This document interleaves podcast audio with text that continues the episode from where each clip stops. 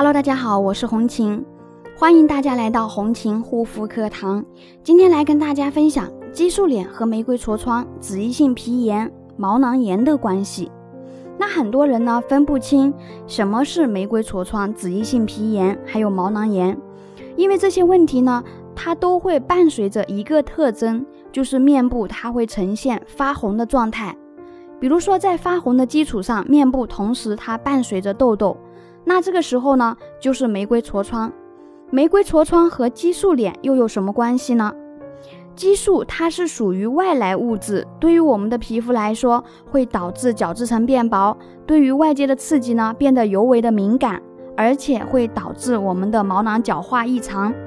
那这个时候表现形式出痘痘，就被列为玫瑰痤疮；发干等现象呢，则为脂溢性皮炎，以及皮肤看起来粉刺比较多啊，就是毛囊炎。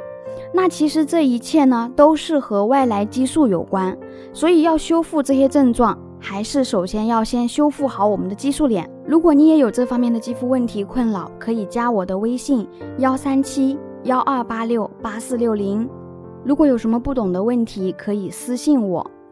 好啦，今天的分享就到这里，感谢大家的收听，我们下一期再见。